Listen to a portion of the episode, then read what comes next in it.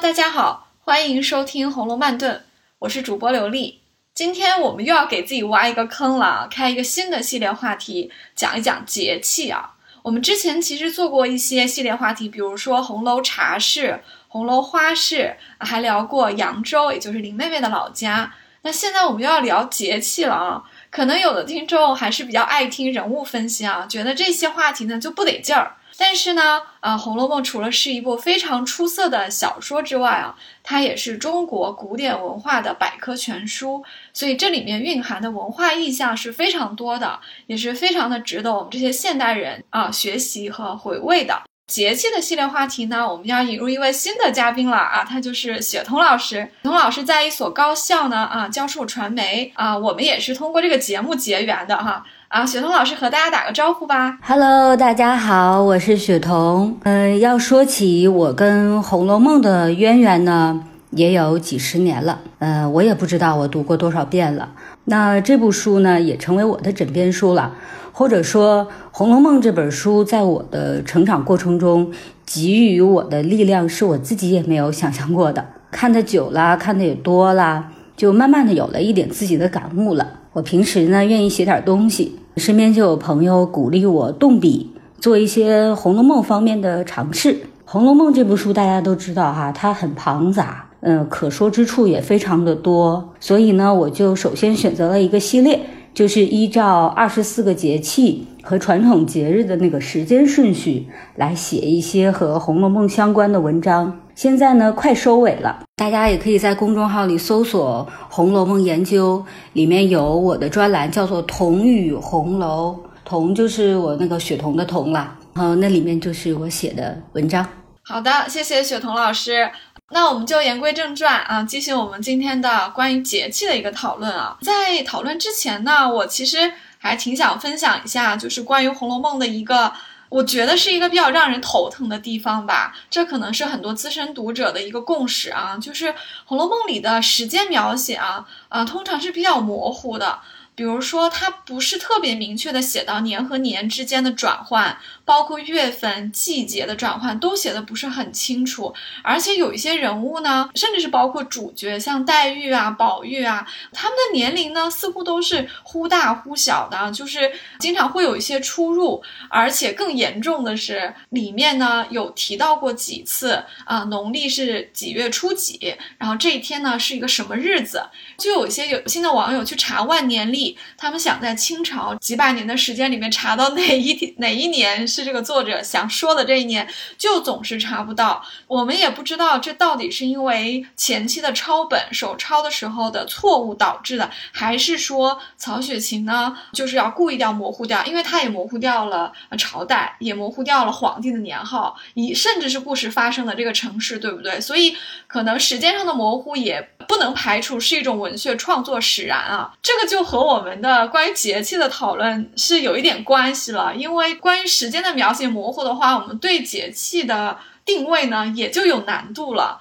雪彤老师，你在整理节气话题的时候有没有遇到困难？因为我也是读了好多遍《红楼梦》，我觉得它不是每一个节气都明确的提到的，有一些节气也好，节日也好，也不是明说的，就是通过当时的一些温度也好啊，气候啊，一些特点，包括植物、花草，还有人穿的衣服，其实是我们猜出来的。嗯，你说的没错，确实确实是这样的，《红楼梦》在时间上确实是模糊不清的，它可能有时候一顿饭就能写一整回。但有时候大半年的时间反而一句话就带过了，还有一些就像你刚才提到的人物的年龄啊，都会是模糊的。比如说，大家经常纠结林黛玉进贾府的时候，她到底几岁呀？乔姐为什么总是被奶娘抱在怀里，呈现出一个小幼儿的状态？就诸如此类的问题还是有不少的。嗯，这点我和你的认知应该是一样的。也许这个就是作者。为了让我们能够更沉浸在他写的这个故事当中，故意去做的。那我在最初写和节气相关的文章的时候，一开始是朋友鼓励嘛，就觉得自己也很想试一试，有点冲动的成分在里面的。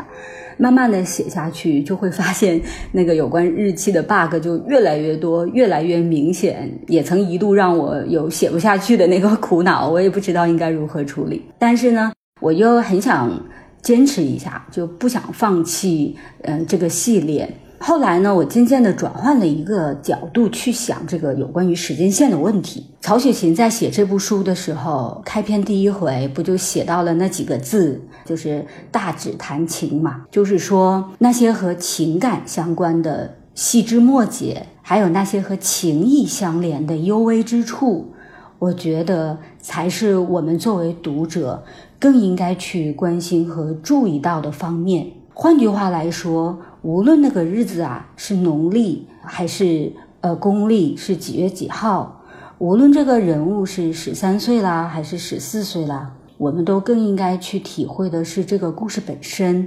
就当我想通这一层的时候呢，我反而能够打开自己的写作思路了，不再那么的去纠结一个日期。一个数字了，所以在我的文章当中，你会看到很多和节气相关的故事情节的解读，然后还连带一些人物情感方面的分析。当然了，它都是我尝试着去做的，也感谢大家的包容吧。呃，我也有同感，因为我在整理这期节气话题的时候，我也发现有些节气很好找，那有些节气呢，就怎么也找不到。素材的多寡其实是不一样的啊，就曹公也是挺狡猾的。不过我我们现在是因为还在春天啊，那春天的节气其实在书里面写到的还是挺多的。那我们今天就主要是聊一聊春天的节气哈。二十四节气呢，呃，在每一个季节里面有六个。春天的六个节气呢，分别就是啊立春啊雨水惊蛰春风。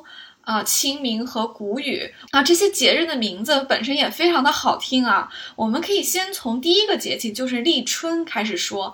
今年的立春啊是二月四日，我记得特别的清楚。平常我不是特别会记二十四节气的一个人啊，那今年为什么会记住呢？因为今年的立春是冬奥会的开幕嘛。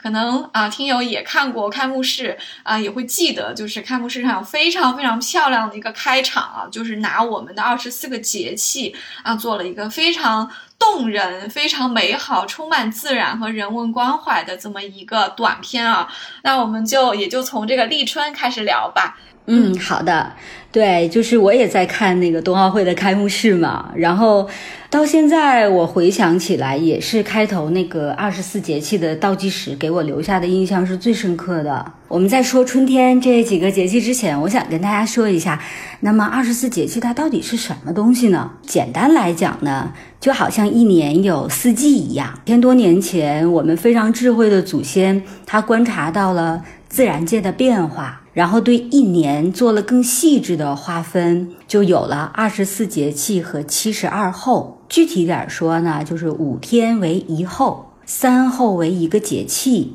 那六个节气就是一个季节。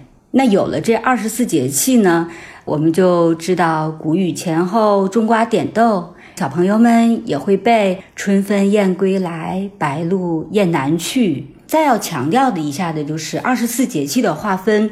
是以黄河中下游地区的物候变化为标准来制定的。立春是我们二十四节气当中的第一个哈。立春也是有三候的：一候东风解冻，二候蛰虫始振，三候鱼至复冰。东风解冻很容易理解，就是寒冷的冬天，井口内侧和它边沿洒落的水会结成厚厚的冰嘛。那到立春之后，天暖了，就开始融化了，这是有科学依据的。因为井里的水是冬暖夏凉的，但是到井口附近呢，水的温度基本是和空气相同的，所以我们会用井口融冰这个现象作为立春的一个标志性的现象。立春后五天呢，躲在。洞里的那些虫子啊，那些小虫子就开始慢慢苏醒了，也可以说冬眠的动物开始活动了。但是这种动物呢，不是说走来走去的那种活动，我们可以把它理解为我们从深睡眠转向了浅睡眠的那样的一种活动。那么再过五天呢，河里的冰就开始融化了，河底的鱼开始到水面上游动了。但是这个时候，水面上还有那些没有完全融化掉的碎冰啊。那么这些碎冰呢，就好像是被鱼背在他们身上一样，浮在水面上，所以有了“鱼至覆冰”的这么一个说法，是不是感觉还挺形象的？其实呢，这几后呢，都是在告诉我们，每一个自然现象都在说天暖了，世间万物都在。蠢蠢欲动呢，这可能就要涉及到我本人生活的地区了啊！我是一个长期生活在东北地区的东北人哈。北方嘛，四季分明的，而且东北地区冬季格外漫长的，春秋两季在东北很短的，所以这一点我特别羡慕南方的朋友们。我也总是特别珍惜春天，尤其是春天呢，又是一个从寒冷过渡到。温暖的这样的一个季节，会有一种朝气蓬勃的感觉。其实我知道，现在南方地区的朋友们都已经开始看桃花了，花都开了，但是我这边的雪还没有融掉，树都还没有绿呢。但是呢，每年我印象非常深刻的就是会有一个节点，会让我感受到春天来了。这个节点就是一个特别常见的小花，大家都知道，就是迎春花。啊，确实如你所说，我们这儿花都开了。尤其是到了周末，如果是晴天的话，大家都不会待在家里面，就公园里面、草地上、江边就都是人，因为非常的惬意，大家就拿着一个野餐垫啊，就到。所有的户外的地方，可能就往那儿一躺，看书的、野餐的、运动的、遛狗的、遛娃的。当然，这些地方花也特别多，对，就特别的 特别的惬意。嗯，那可能我们东北同胞要看到这幅花开的景象，可能要再过几个星期，大家再耐心的等一下。那雪彤老师最后一段提到了一个小花迎春花啊，这个花的名字就难免让我想到《红楼梦》里的一姑娘啊，就是迎春啊，也就是荣国府的二小姐啊啊，她也是一个很让人怜爱同情又让人非常感慨的一个女孩子啊啊，首先她的名字。其实还是带着很多的生机的啊，就充满了希望的。贾府的四个女孩子的名字呢，其实也是符合一个排行的这个顺序来的。因为大小姐出生在大年初一，这个当然很吉利喽，所以大家就给她起名叫元春。那后面的就都从了这个春字啊，这个也是嗯封建的大家族给孩子起名常用的这个规矩啊。那么二小姐呢，就叫迎春，所以我猜啊，书中虽然没有明写迎春的生日。但是她可能也是出生在这个初春，可能就是迎春花开的这个立春季节啊，因为她的名字就明摆的告诉我嘛。其实像三小姐，因为她是出生在稍微晚一点的春天的，你看她的名字就也体现出了这个时序的变化，因为她叫探春，这个探就比迎春那种怯生生的感觉好像显得大方了一点，就像是春光正好，我也大大方方的去看，对不对啊？这个这个动词用的非常的生动啊。嗯，我很喜欢你这个解读，谢谢谢谢。虽然都是动词啊，但是这两个动词的时间和程度，还有它的状态不同，其实它就也写出了这个两两个人物的性格的不一样啊。那我们就先讲它迎春。迎春的存在感可能真的是三春里面最低的。其实她的出场的次数也不是很多，她也没有什么太过人的特长啊，让大家觉得她非她不可。像写诗社的时候啊，如果她不来或者她生病了，大家还觉得说二小二姐姐也不太做啊，也没有她也没有问题。元春有一次给大家发了一个灯谜啊，别人都答出来了，而且像宝钗这样特别聪明的还要装一番，先要故意说很难。答啊，然后才答出来，对不对？要给这个贵妃面子嘛啊！但是迎春就答错了啊，答错的是没有礼物的。迎春和贾环 就都没答对，就没有收到礼物。贾环呢就不太开心，就有点计较哈，可能就露出了这种讪讪的这个样子。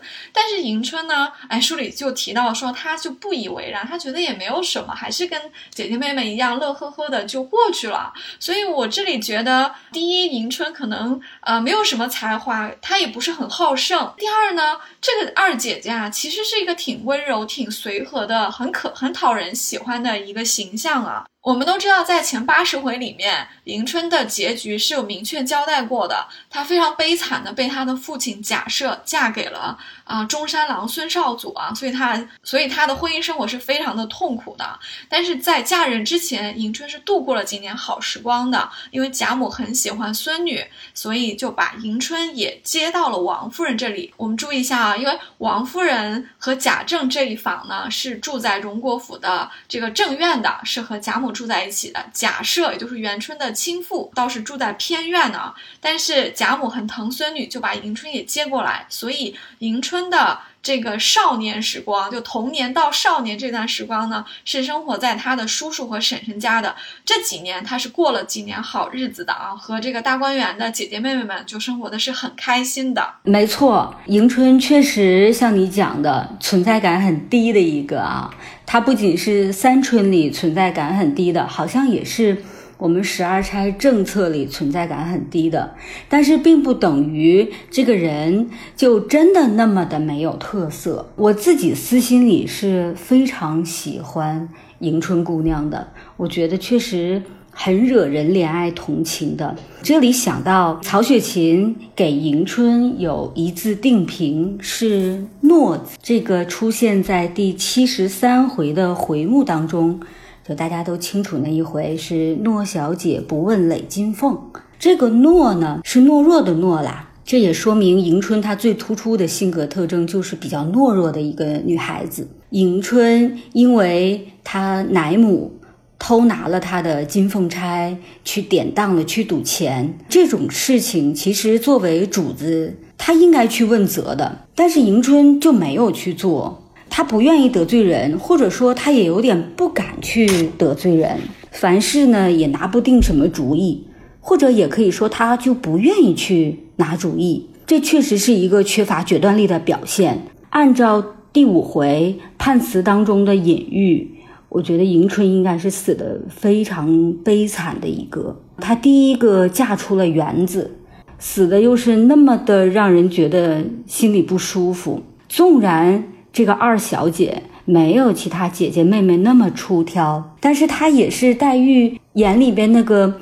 观之沉默、温柔可亲的二姐姐呀，是不是？她也非常符合当时那个礼教下的大家千金的做派呀。我觉得无论如何，她都不应该死的那么凄惨的。所以呢，在大家做菊花诗，她一个人坐在树下穿茉莉花的那个桥段。我每次回读的时候，都会觉得迎春其实是很动人的。想起她那么悲惨的结局，心里面还是觉得很痛的。没错，我听到你刚刚讲这个呃迎春穿茉莉花这段的时候，我也是感到非常的感动啊，我的眼眶都有点湿润了，因为。其实这个情节很多读者都会略过啊，因为是一个非常非常小的一个细节。但是我们非常感谢曹公把这个细节写了出来啊，他在迎春这样一个似乎有一点暗淡的二小姐身上，给她安插了这样一个细腻动人啊，又很随和，可是又又体现出来一个女孩子，她也有爱美，她也有这种很温柔时刻，享受生活的这么一个片刻安宁的一个小细节，我觉得是非常的。非常非常的棒的，因为就像你说的。其他的姐姐妹妹们可能在作诗，她们可能玩的很热闹。迎春呢，虽然没有那么有才华，可是她也不想被落单，她就安静的成为这个团体的一员。别人在笑啊，在闹，在写诗啊，她在那边啊，就安静的用这个穿这个茉莉花。她也是一个笑眯眯的看着大家玩的，很参与的一份子。所以确实是一个很温柔可亲的二小姐啊。而且正像你说的，迎春是很符合大家千金的叫的。所以，如果贾府没有衰落的话，她断然是不会遇到孙少祖这样一个不成器的丈夫的啊！她断然不应该有这么悲惨的结局的。我们也一定记得，迎春出嫁的时候是有很多无奈之处的，比如说。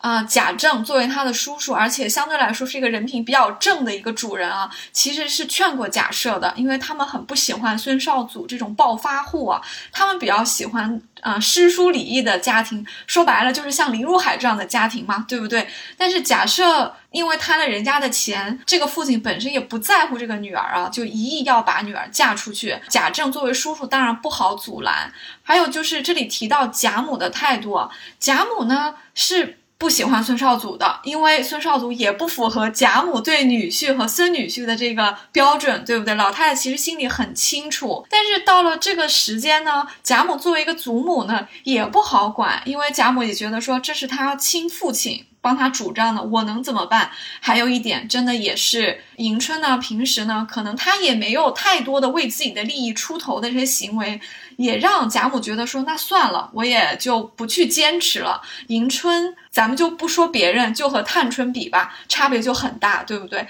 他的奶母拿了他的累金凤去当，迎春自己不敢说什么啊，他其实是有一点点老好人，希望避免冲突的意思。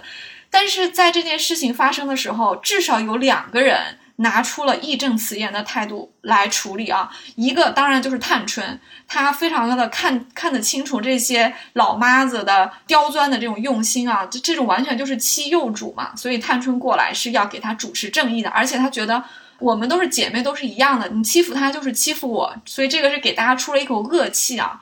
还有一个人。平时说话不怎么讨人喜欢，但是他说迎春这件事情的时候说的也是对的，就是迎春的嫡母邢夫人啊。邢夫人在书里面有很多很多话说的都有点不三不四的，但是邢夫人教训迎春那段话确实是对的。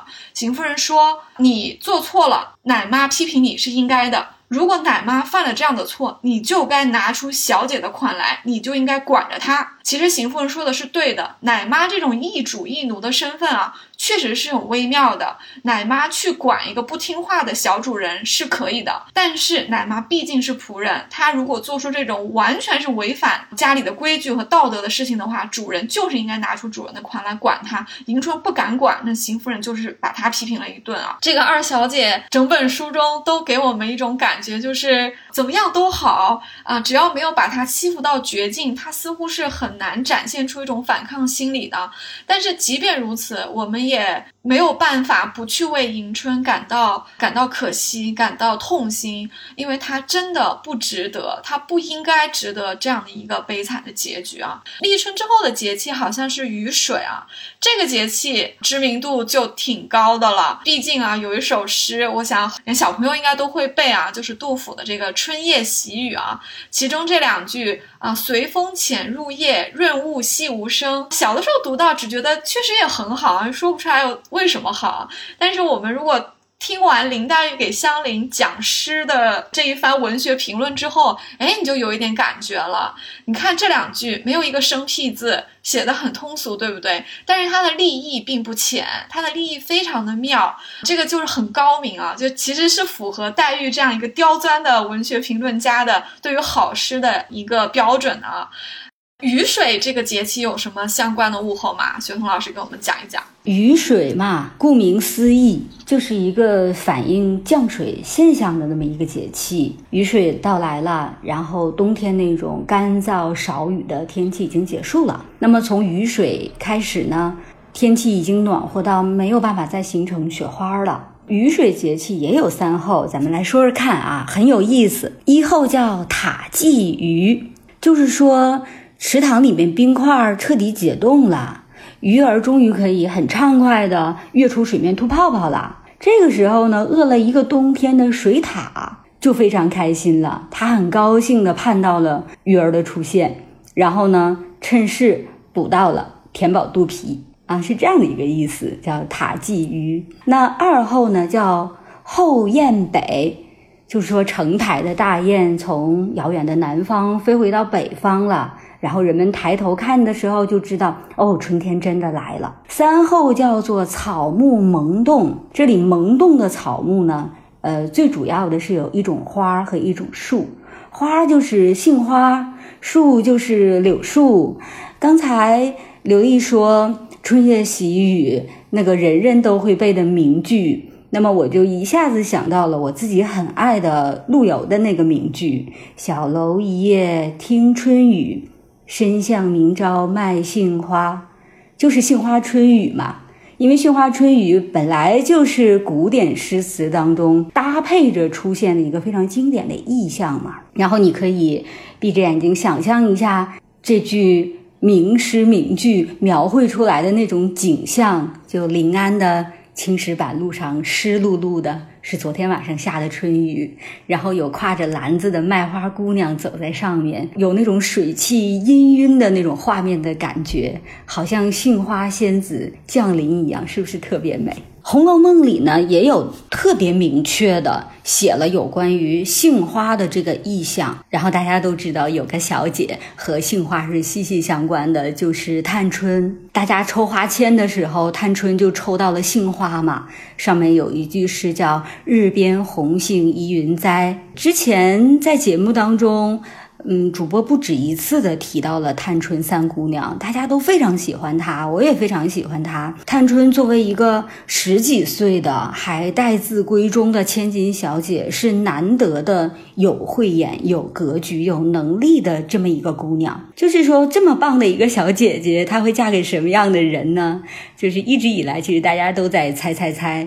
唯一明确的就是书中给出的两个字，叫贵婿。啊，这个杏花因为是探春的本命花，就不免和探春的判词里的命运这个远嫁哦联系在一起了。书中关于探春远嫁是有过多次暗示的，有兴趣的朋友可以再找回我们以前的节目听一听啊。雨水这个节日啊，我还记得它还呃有另外一次出现，就是它出现在了。非常著名的一剂药，就是我们宝姐姐服用的这个冷香丸里面啊。冷香丸很有意思，这个药啊，就是真的是不像是凡间会有的一个药，对不对？它要用四种雪白的花蕊啊，而且分别来自四季，又要用四种水的不同形态啊，雨水这日的水，白露这日的露，霜降这日的霜和小雪这日的雪啊，就是水的四种形态和这四种白色的花蕊调合成丸药去。服用感觉是集大自然之精华而成的一剂药啊，但是这个药的。其实它的效果呢，又让我们觉得会心一笑。周瑞佳也问他说：“你这个病得了是一个什么症状呢？”宝他说：“啊，也不过就是咳嗽一些。”所以，我们现代人一看会觉得说：“哎呀，你这不就是轻微哮喘吗？看一个哮喘要吃这么高级的药，要这么麻烦，这么多花蕊，还要去这四个节气里面去收集啊！”但是我觉得这个药呢，其实它的诗意的这个成分肯定是要大于现实的成分啊。你看它入药的是什么东西？花蕊。当然是花的精华，花本来就是来形容女子嘛。那宝钗一个是也是一个非常美好的女子啊。还有就是书里面一直把女子比作是水做的，所以它的药里的另外一个成分就是水，花和水结合成了冷香丸。哎，我们宝姐姐吃了。把自己这个哮喘给压住了，但其实与他形成对比的一个第一个人啊，就是林黛玉，同样是赖头和尚给的药方子，哎，薛家照做了，宝姐姐这个哮喘啊就给治住了，对不对？所以宝姐姐呢？哎，就健康的长大了，他似乎还很体丰、很健壮，对不对？面色也很红润啊，健康的长大。可是赖头和尚给林黛玉的啊这些建议和方子啊，林家可是一点都没有遵守啊，对不对？又见了外姓亲友，还天天听哭声。所以其实我们一对比就知道。林黛玉的病是一定不会好的，人参养荣丸吃再多是救不了我们林妹妹。当然，我们不必太太过伤心啊，因为我们林妹妹也不是凡间的姑娘啊，她是绛珠仙子来的。我也对这个冷香丸抱有极大的热情吧，因为都觉得此丸只应天上有。同样特别有故事的宝姐姐，然后吃了一个特别有故事的药，治疗的却是略微喘嗽些 这样的一个咳疾吧，觉得还是非常有意思的。可能它的象征意义会大一点啊，因为宝钗描述这个病是娘胎里带来的一股热毒啊，那吃完这个冷冷香丸就把这个热给压下去了。某种程度上，我们往文学性上靠一靠的话，也会觉得说，这个就是每一个孩子啊，他诞生之初，因为赤子之心都是有一种热诚的。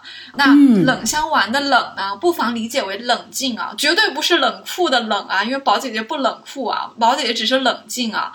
所以冷香丸压住了她本来可以有的一个热诚，因为宝姐姐跟林妹妹推心置腹的时候，她是说的，她说她小时候也。淘气，禁书她也看，家里姐姐妹妹们很很多，对不对？很热闹，所以他也是热情过的。但是家道不一样了，他不得不选择了一个冷静和懂事的这样的一个行为和准则去照顾母亲啊，去协助哥哥啊。所以这个冷香王对他是合适的啊，所以是用冷静暂时的啊压住了他的这个热情。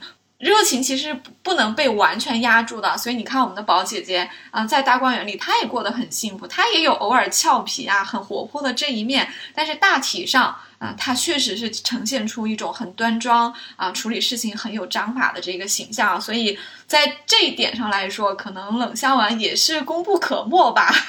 嗯，是的，是的，而且套用我们现在特别愿意说的一个词儿，就是自洽。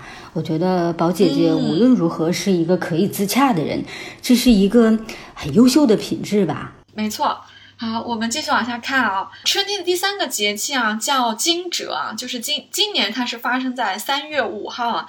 我当时看到这两个字的时候，我就在想说。哎呀，这可真是看不到呀！因为我们现在都生活在城市里啊，冬眠的动物是肯定看不到的，蛇虫呢也很够呛。对这个节日呢，就感觉有那么一点点遥远。对，没错。如果你现在能在你家附近看见蛇虫鼠蚁，你一定不会开心的。这确实是在城市里难得一见的景象了哈。但是惊蛰节气呢，有一个物候，现在还是仍然可以见啊，南方北方都有啊，就是早晚的事情嘛。这是桃花呀，惊蛰三候当中的第一候就是桃始华，就是说这个时候桃花就开了呀。书中第五十八回有八个字的景色描写，我个人特别喜欢，叫做“柳垂金线，桃吐丹霞”。其实呢，按照书中的那个时间线去分析啊，这个景色出现的时候应该是清明节的前后了。但是我仍愿意借用这八个字，把它放在惊蛰节气，因为刚才刘丽也说了，南方地区桃花都开了，就已经有这么漂亮的、美丽的景象了。借这个事情呢，也想再一次的提到我最开头说的，不要纠结于时间的一分一秒，我们要更多的去体会故事和文字本身。啊，说到桃花哦，啊，我记得袭人那天抽到的就是桃花啊。袭人和黛玉是同一天的生日，所以应该是农历的二月十二。嗯，算起来呢，基本上就是惊蛰的这个时间啊。所以袭人抽到桃花和她出生在桃花盛开的时候，其实是一个很巧妙的一个吻合来的。而且袭人当时这个花签上啊配的这个短评我也很喜欢啊，是一个很难得的、很温暖的一个评论啊。他抽到四个字叫“武陵别景”，这武陵呢，当然就是武陵源喽，就指的是桃花源。那那首诗呢叫“桃红又是一年春”啊，这个就象征着说春天又来了，因为桃花又开了嘛。这两处呢都有在暗示桃花源的这个意思啊。我也在揣测啊，曹公把这两句诗安给袭。袭人有什么用意啊？因为结合袭人的命运来看呢，在贾家败落之后，袭人因为这个做姨娘的身份始终是一个暗暗的安排，并没有明明确的提出来啊，所以她还是没有能够被当做姨娘去安排的。她最后贾家遣散的时候，她还是个丫鬟啊，所以应该是啊，就嫁给了蒋玉菡啊。啊，虽然袭人没有能和宝玉厮守到了，但其实这已经是一个不错的结局了，对吗？因为。首先，蒋玉菡应该是对袭人很不错啊，是一个呃很温柔的人。而且，袭人和蒋玉菡的这段姻缘呢，宝玉还是当了一个红娘的啊。宝玉曾经和啊蒋玉菡换过汗巾子啊，他那条呢其实就是袭人的，就等于说袭人和蒋玉菡很早的时候就交换过了这个信物啊。袭人也并没有因为自己离开了宝玉就不管他，他还建议宝玉说好歹留着麝月。啊，这其实给我一种感觉，就是宝玉成全了袭人，袭人也成全了宝玉啊。啊，脂砚斋说花袭人有始有终，我觉得也是此言不虚的啊。呃这个象征着爱情的桃花呢，被我们的啊花袭人抽到，我觉得也是挺合适的。嗯，我觉得你说的真对，我对袭人和桃花也有这样的一种感觉，就桃花本身也是一个挺美好的意象嘛。就大家都熟悉的《诗经》里不是有一句说“桃之夭夭，灼灼其华，之子于归，宜室宜家”嘛？这几句说的不就是桃花和婚姻的关系嘛？所以我也觉得桃花和袭人挺相配的。在书里呢，还有一个小故事，也出现在惊蛰时分。惊蛰的时候啊，我们北方天气依旧还是早晚比较凉，温差比较大的。这种时气所致，特别容易感冒的。《红楼梦》第五十七回有这么两句：宝玉和紫娟的对话。宝玉一面说，一面见他，这个他就是指紫娟，说穿着檀墨绫薄棉袄，外面只穿着青缎夹背心。宝玉便伸手向他身上摸了一摸，说穿这样单薄，还在风口里坐着。看天风禅，时气又不好，你再病了，越发难了。接下来这个对话发生的故事，大家都非常熟悉了，就是紫娟哄骗了宝玉，编了一个林黛玉要回苏州老家的瞎话，然后惹得宝玉发痴发傻，丢了魂儿，然后差点丢了命。这个故事我觉得很有意思啊，特别像我们现在某个女孩子身边的一个闺蜜说啊，我帮你试一试你男朋友啊，看他是不是爱你呀。紫娟和黛玉还真的挺像闺蜜的，她们两个人表面上虽然是主仆啊，但事实上真的是好朋友。因为黛玉也不怎么摆小姐的架子，紫娟呢。不但敢当林黛玉的家，还经常批评她哦。这林黛玉啊，跟宝玉闹别扭的时候，紫娟就老是说：“哎，姑娘又不是了，二爷素来在姑娘身上就好，只因姑娘小性儿，老编排她，对不对？”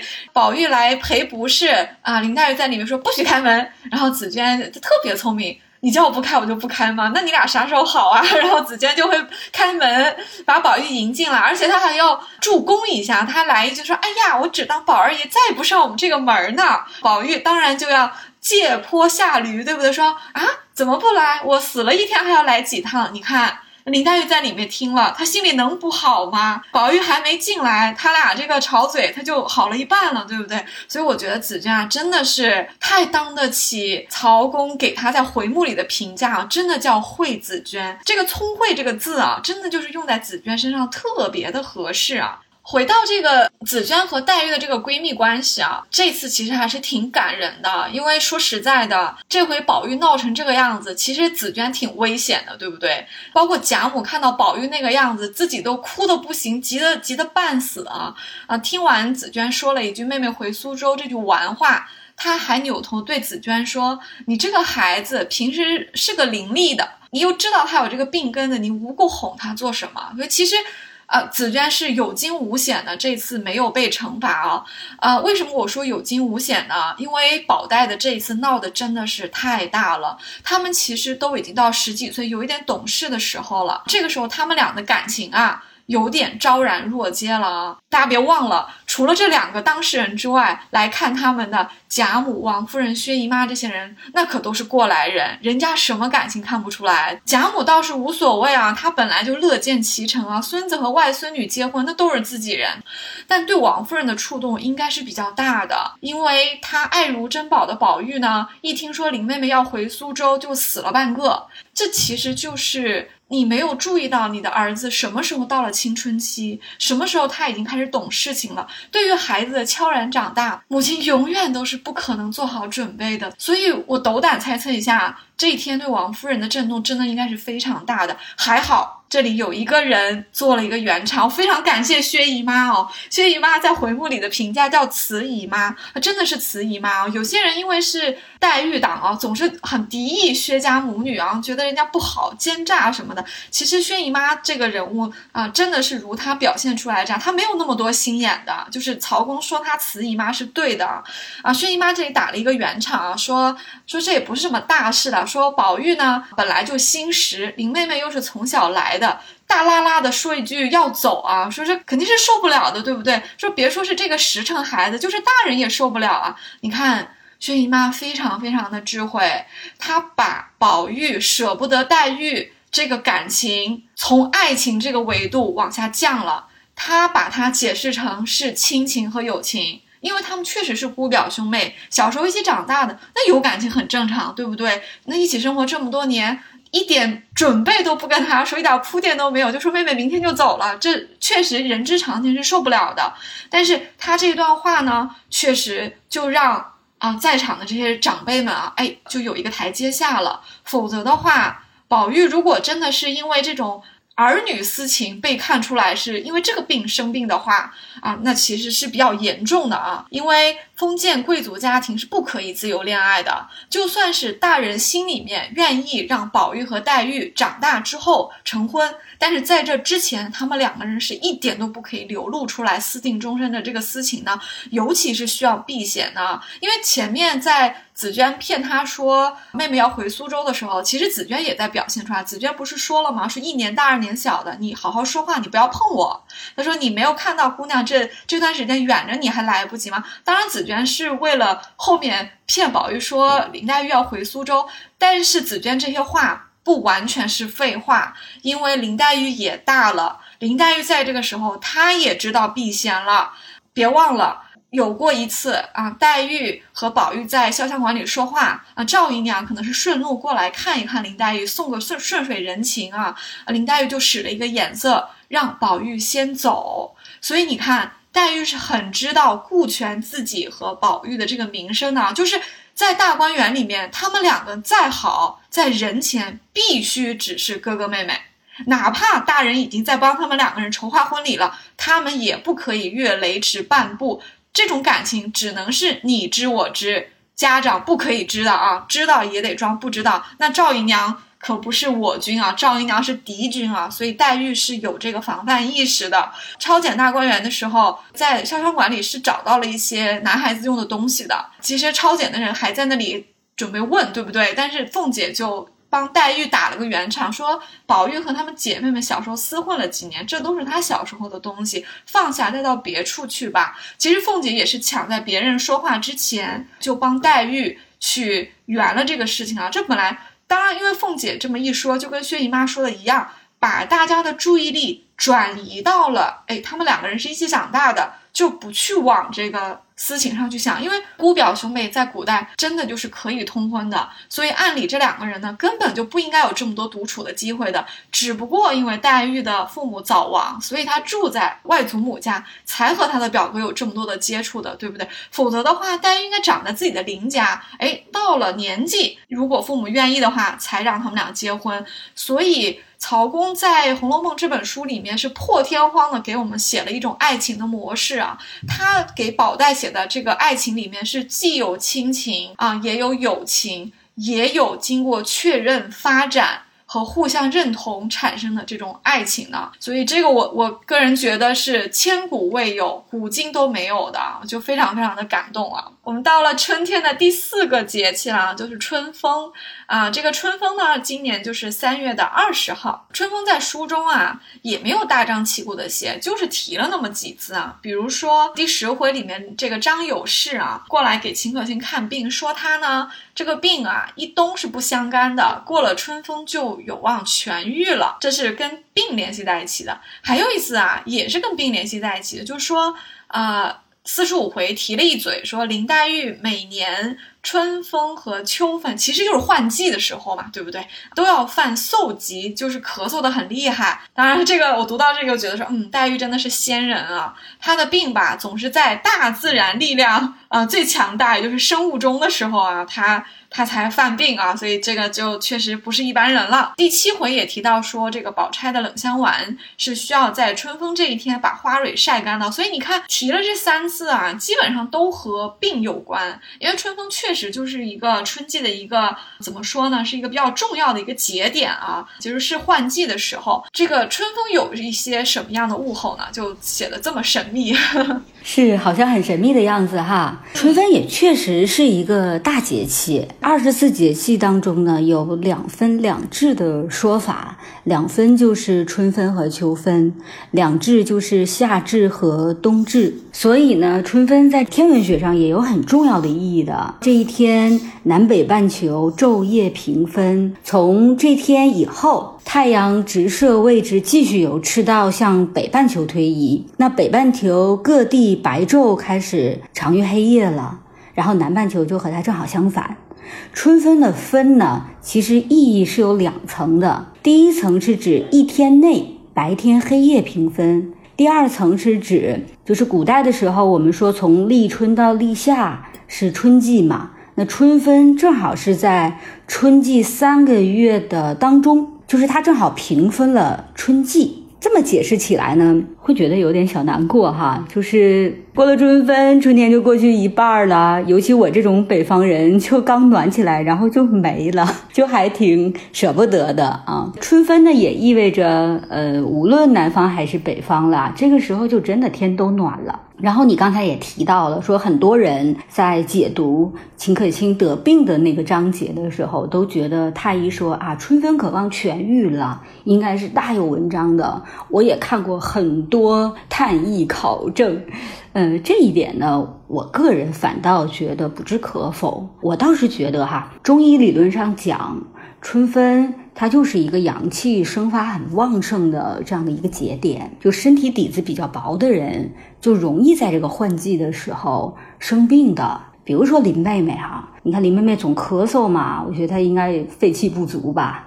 会有一些上呼吸道方面的疾病的困扰，所以春分、秋分换季的时候，他就咳嗽犯病。那么秦可卿的这个春分呢，我倒觉得，如果你不是特别喜欢去探究它背后的故事的话，可以简单点理解，你就把它理解成为一个比较容易得病的时间节点就好了。这个所谓的神秘呢，我觉得就是大自然它自己的规律吧。春分也有物候的。也很可爱。一后叫做玄鸟志，二后雷乃发声，三后始电。玄鸟就是燕子啦，玄就是黑色嘛，就燕子的背部，嗯，大多都是灰蓝色的、灰色的、蓝色的、黑色的，就那么样一个模糊的颜色的，所以燕子也叫玄鸟。天气变暖啦，咱们会唱小燕子那首歌，从，呃，南方又飞回到北方了。它在曾经住过的那个屋檐下飞来飞去的，修补着它以前的那个燕巢嘛。二后三后呢，就是说下雨的时候，天空会打雷了，会有闪电了。而且最美好的就是春分这个时候，百花齐放了，什么梨花、海棠花、木兰花都开了，就非常美。啊，雪彤老师，你刚刚提到说秦可卿这个病啊，这个尤其是它和春风的这个联系啊，我们就把它理解为大自然自己的规律啊，我觉得特别好，就省了好多这种考据癖的这个弯路啊。因为我我自己觉得是有一点弯路的，因为有点过度解读啊。有一个小小地方其实是不太正确的啊，就是。给秦可卿看病的这个张友善，他不是太医，他其实就是一个民间高人。所以呢，有的人就觉得说，就从张友士这个人的呃来头，还有从他开的方子啊，从他说的话里面，哎，就解读出了一大堆。然后往秦可卿的出身啊这些方面去靠哈，这个确实算是一一种民间谈资吧。但是其实严肃的学界是不太认的。确实秦可卿病得很重，所以张友士对贾家人呢说的是说这一冬不相干，只是过了春分就望大愈了。确实就是一种医生对重病的病人的家属说的一些情商比较高的话嘛。本来重病的人就是很难过冬的，很可能这个坎儿过不去就没了。但是他的意思是说秦。可卿虽然病得很重，这一冬呢还是能挺过去的。然后过了春风就望大愈，就是像你说的，春风就是一个非常重要的一个节点，因为它就是春天的一半嘛。那你过了这一天，可能这个大自然的规律，哎，它就有一个自己的运作的方式了。可能病人因为比较年轻，他也就能够恢复了。所以对于他这样的医生来说，他是用这个春风这个点来去做了一个预判来的。那我们往下就到了第五个节气啊，就是清明了。这个清明特别好记啊，因为现在是法定假日啊。我记得清明在书中也出现过几次啊，相对来说还比较明确啊。比如说有过一回，就是嗯，清明节贾琏带着贾环、贾从和贾兰。啊，去铁槛寺，相当于是祭奠祖先啊，烧纸之类的啊。啊，宝玉因为身体不好就没有去，他那他就留在大观园里面了。他就逛的时候就看到了分给黛玉的这个小戏子叫藕官在烧纸祭奠已经死了的那个地官啊。因为藕官烧纸闹出了很大的动静啊，宝玉当然又是一个很心疼女孩子，所以他又帮藕官把这个责任给担下来了啊，把他给保下来了。就和藕官的这个谈话，包括后面他回到怡红院之后，方官跟他讲述了藕官、地官以及啊后来补的这个蕊官之间的这个关系啊，这个其实对宝玉来说又是一次爱情和生命上的一次大领悟啊，所以也是非常重要的。啊，还有一次是在探春的判词里面是明确的提到了清明啊，有一句是这么写的，说清明涕送江边望啊，探春呢可能是在清明节上船远嫁去她的夫家呢，因为下一句就是千里东风一梦遥嘛，啊，东风就是春天的风，这个就像一场梦一样，对不对？遥非常的遥远，可能探春再也不会有机会回到她的娘家了，所以其实也是一个挺感伤的一句诗来的。其实关于清明啊，还有另外一个习习俗，也和我们的三小姐探春大有关联啊，就是放风筝。啊，放风筝这次呢是发生在第七十回啊。啊，其实不读《红楼梦》我还不知道，原来古代放风筝和我们现在不一样啊，是要把风筝给剪断放走的，因为放风筝就意味着一个放晦气啊。这个习俗挺有意思的，学彤老师给我们讲讲。嗯，那么我来说说风筝哈，风筝呢也叫鹞子。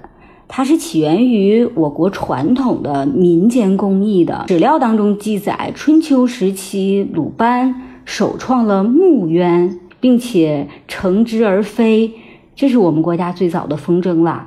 后来人们呢就开始用纸来代替木，就称为纸鸢了。古诗里不是有“儿童散学归来早，忙趁东风放纸鸢”的诗句描写吗？那么五代时呢？人们又在纸鸢上系上竹哨，风入竹哨就会发出狰鸣的响声，嗡嗡的那种声音。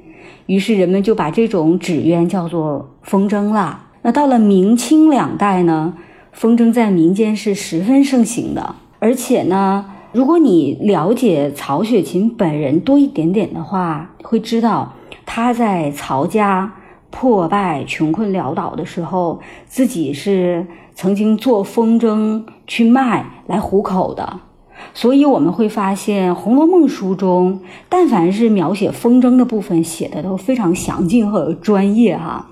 我觉得可能和他本人的经历是分不开的。那么，放风筝怎么就会和放晦气联系在一起呢？最初呢，放风筝其实是和很原始的宗教活动密切相关的。在生产力水平极端低下的古代社会，科学技术不怎么发达，人们也没有能力抵御疾病以及各种自然灾害的侵袭，所以会产生崇拜神灵啊、祈求天赐好运的这样的心理和需求。那这种心理体现在社会生活的方方面面的，放风筝就是其中之一。人们会在风筝上写自己的名字，然后放到天上去。然后再故意的剪断风筝线，让它随风飞走。大家认为这样可以放走自己的晦气，然后交上好运气，达到一种呃消灾去难的目的吧。就是基于这种传统习俗，我们才会看到文章当中写到，就是探春对紫鹃说：“哎呀，你也不嫌个忌讳。”然后黛玉也跟着说：“把咱们的拿出来，咱们也放放晦气。”这样的话。探春对紫鹃说：“你不嫌忌讳。”她其实说的是。啊，紫鹃捡到了一个从天上掉下来的风筝啊，这个风筝是一个蝴蝶啊，有人就认出来说呢，这个风筝可能是大老爷屋里的娇红姑娘的。书上写这里是娇红啊，我们知道，假设讨鸳鸯不成之后，是花了八百两银子买了一个叫嫣红的，但是感觉上可能这个只是抄写的笔误啊，这个娇红应该就是嫣红，这个可能性还是比较大的。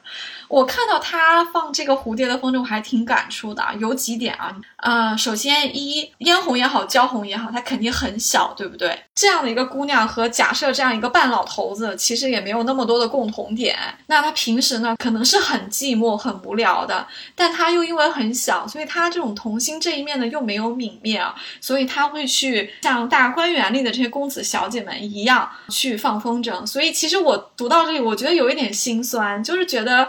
她都已经是人家小妾了，可是还是个小姑娘。她其实活的可能也很苦闷，对不对？关于风筝的形象，其实这一回里面也也是有提到的，就是小姐们放的基本上都是美人风筝啊，甚至是像宝玉他拿来的也是一个美人风筝。那宝玉因为很喜欢美女嘛，他就很满意啊。后面有几个描述，我就觉得意味深长了。嗯，像探春的这个风筝是一个凤凰，放到天上之后呢，嗯，跟不知道别的地方的一个凤凰搅在一起了。这凤凰肯定不是他们放的。就在不知道这两个凤凰会怎么样的时候，远处又来了一个大红的喜字啊，跟这两个凤凰又搅在一起，然后线断了。这三个呢？风筝呢，就晃晃悠，不知道到哪里去了。如果是一个电影导演的话，一定觉得这个画面非常的美，甚至是需要配合一定的配乐来展现的，因为它有太多的隐喻了。凤凰本来就是在说探春，那凤凰本身是有性别的，这两个风筝可能就一雌一雄，那也就是在影射探春的贵婿，对不对？而且还怕我们看不明白，还让一个喜字掺和进来，明明白白的往这两个凤凰脸上贴了个喜。就是说，探春你不久就要有喜了。那因为放风筝是在七十回，其实已经是很后面了，就贾家已经是颓态出现了，所以也有可能这次的清明就是探春在大观园里度过的倒数一两个清明了。她可能在下一个或者再下一个清明，她就清明涕送江边望，就去远嫁了啊。这是探春的风筝啊。还有一个地方让我非常感动的是黛玉的风筝。黛玉一开始也是不忍心啊啊！紫娟不是捡起了呃焦红的风筝，还想自己留下吗？探春说：“你怎么那么小气啊？拿别人的风筝忌讳哈？说把你们自己的风筝拿过来放，给你们姑娘放一下晦气。”所以林黛玉。就放了自己的风筝，而且这里有个小细节哦，他是提到说，姑娘们因为比较娇气，她们的手不愿意被这个线给刮破了，是要垫一个手帕去拉这个线的，因为。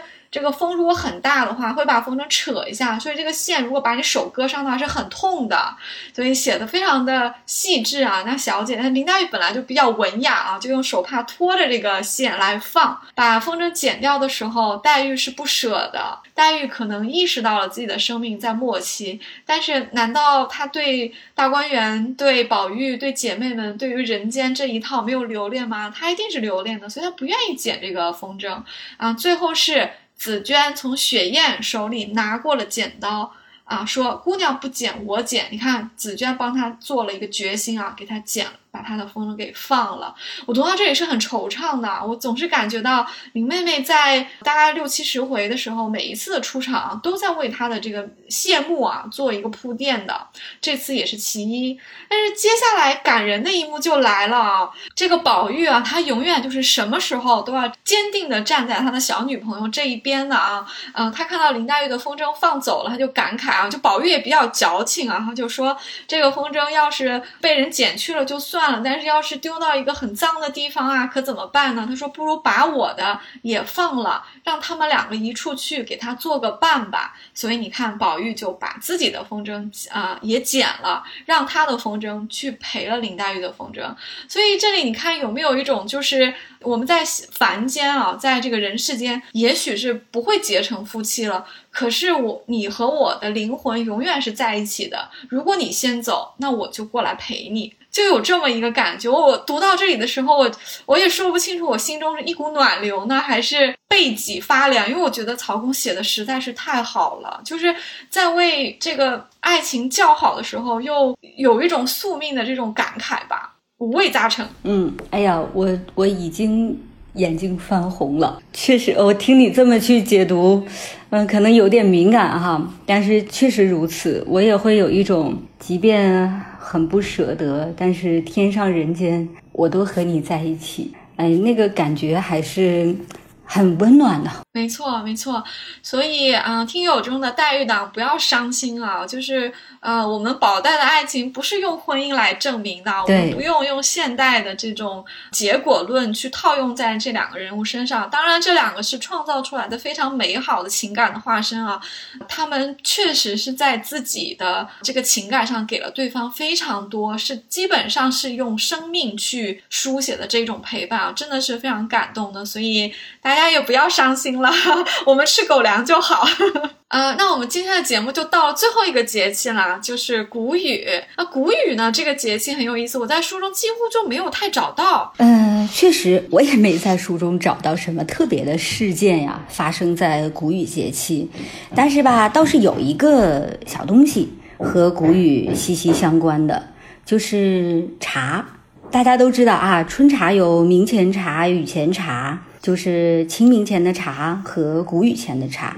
其实有关茶吧，大家可以去听听我们主播有关茶事的那几期节目，很精彩，说的很详尽。那我简单说说谷雨。谷雨呢，就是谷得雨而生也，大家常听雨生百谷，就是这个意思。谷雨的物候呢，也有三个：一后平始生，二后鸣鸠伏其羽，三后戴胜降于桑。就是说呢，谷雨后降雨量就开始增多了。第一个五天里，我们会看到浮萍开始生长；第二个五天里，我们看到布谷鸟在梳理它的羽毛了；第三个五天里，人们在桑树上能看见戴胜鸟，就是一种长得很像啄木鸟的鸟。古代人认为戴胜鸟是很吉祥的鸟，它落在桑树上会带来好运气。谷雨节气呢，柳絮飞落，杜鹃叶啼，牡丹吐蕊，樱桃红熟。古书上会有“暮春三月，江南草长，杂花生树，群莺乱飞”这样的描写，就是一个令人左顾右盼的季节，非常美。哎呀，我好想去洛阳看牡丹呀！